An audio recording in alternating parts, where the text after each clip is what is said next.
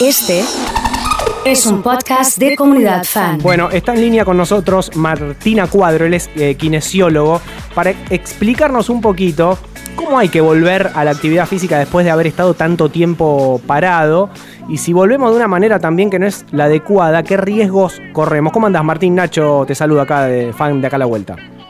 Hola Nacho, ¿cómo andan? Bien, Hola, todo bien. Saludos ahí a la comunidad. Bueno, muchas gracias. Che, ¿es, es así realmente el tema? ¿No podemos eh, arrancar algo eh, sin, no digo sin una previa consulta, pero sin una toma de conciencia porque podemos eh, a lo mejor tener algún problema físico? Eh, es cierto, porque como ahí comentaba Diego, que si volvés te va a empezar a doler todo y te va a, te va a costar la vuelta, te va a costar el doble. Claro, Eh, de hacerle una consulta, eso me parece que no hace falta. depende de cada uno, porque acá somos todos amateurs, ¿viste? Claro. no poder ir haciendo una consulta a un médico, a un kinesiólogo, por ahí a o amigos, o algún profe. El tema, viste, del Pero gimnasio. sí hay que sí. tener un poco de conciencia, como decía ahí Diego. Eh, eh, el tema del gimnasio es una cosa en la cual vos podés mantener tu, tu- tu ritmo, tu peso, pero hay, hay mucha gente que se manda a correr, eh, que hace mucho tiempo que no lo hace, con temperaturas bajas. Eh, yo me acuerdo de lo Sí. que le pasó a Carlitos del Frade en su momento, que er- era maratonista, Sí. Eh, Sí. pero digo, hay riesgos si, no, si nos mandamos así a hacer cualquier eh, cosa sin saber algún dato de nuestra salud. Sí, sí, bueno, lo de Carlitos fue un, un pobre, fue el peor del- de los casos, digamos. Claro.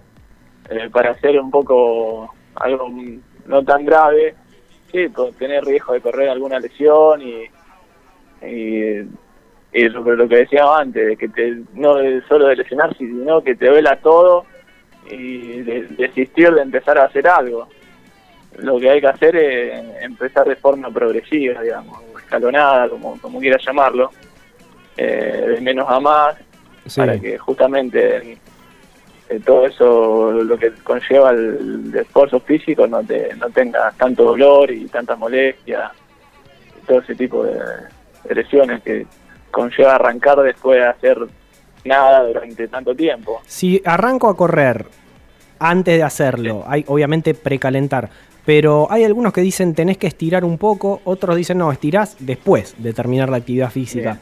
¿Cuándo hay que estirar los músculos? L- hay que hacerle un calentamiento, eso está claro.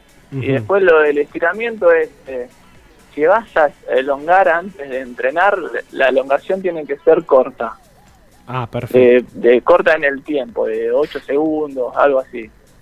Porque si vos elongás después de 20 segundos, ahí ya el músculo se relaja y, y se estira y no tiene tanta reacción, digamos.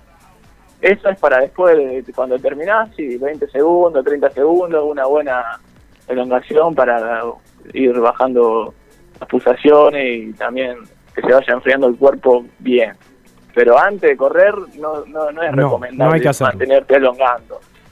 Porque, por, por, por- por lo que te digo, vos lo, lo que querés hacer es activar el músculo para salir a correr o, o hacer pesa. Y si lo elongás mucho es como que perdés eso.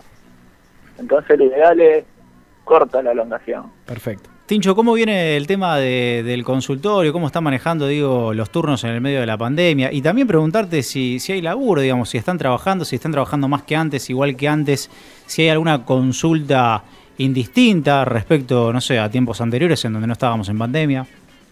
Bien. No, acá a- a- a- haciendo caso a los protocolos, de respetar los horarios.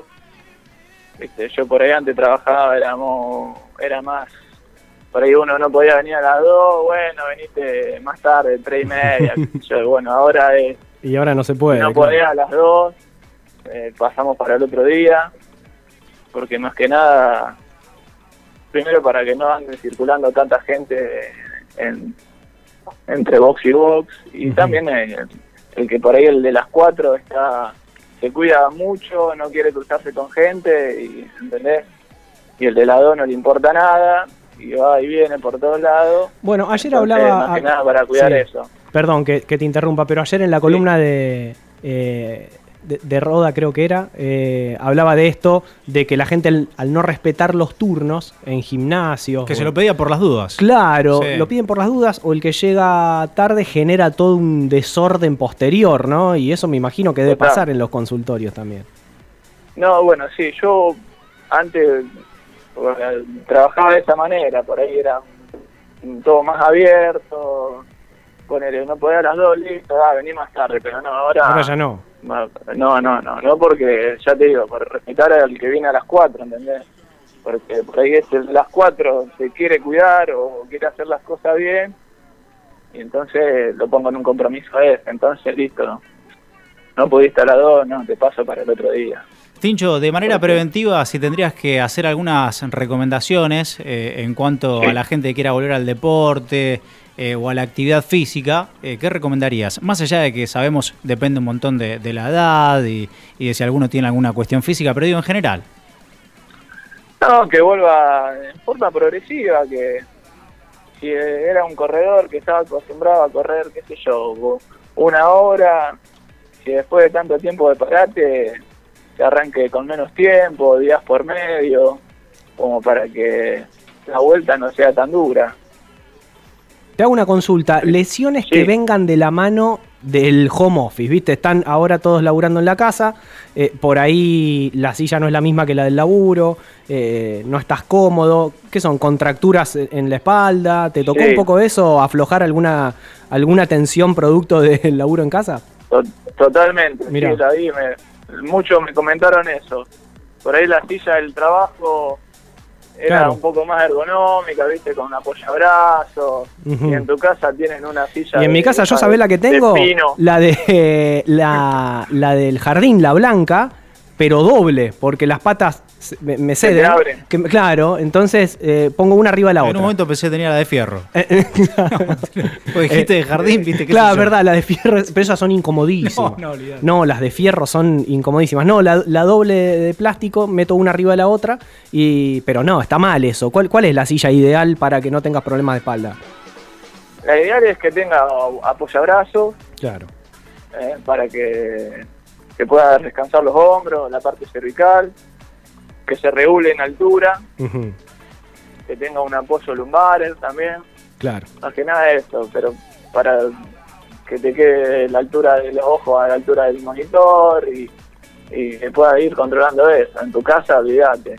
Puedes poner la, la guía telefónica arriba la notebook y todo ese tipo de cosas. Te Claro. vas adaptando como pueda.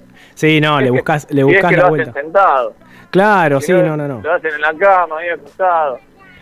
Ahí se complica más. Che, eh, muchas gracias Martín por este, por este contacto y, y también No, por estos consejos, sobre todo en el momento de, de volver a hacer un entrenamiento después de haber estado mucho tiempo parado. Bueno, Diego volvió al gimnasio a conciencia, levantando poco peso, pero hay gente Sí. que vuelve y, qué sé yo, levanta en pecho 80 kilos, se desgarra un pectoral, hacen cualquiera. Sí.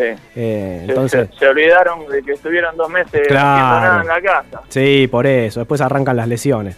Eh, pero bueno.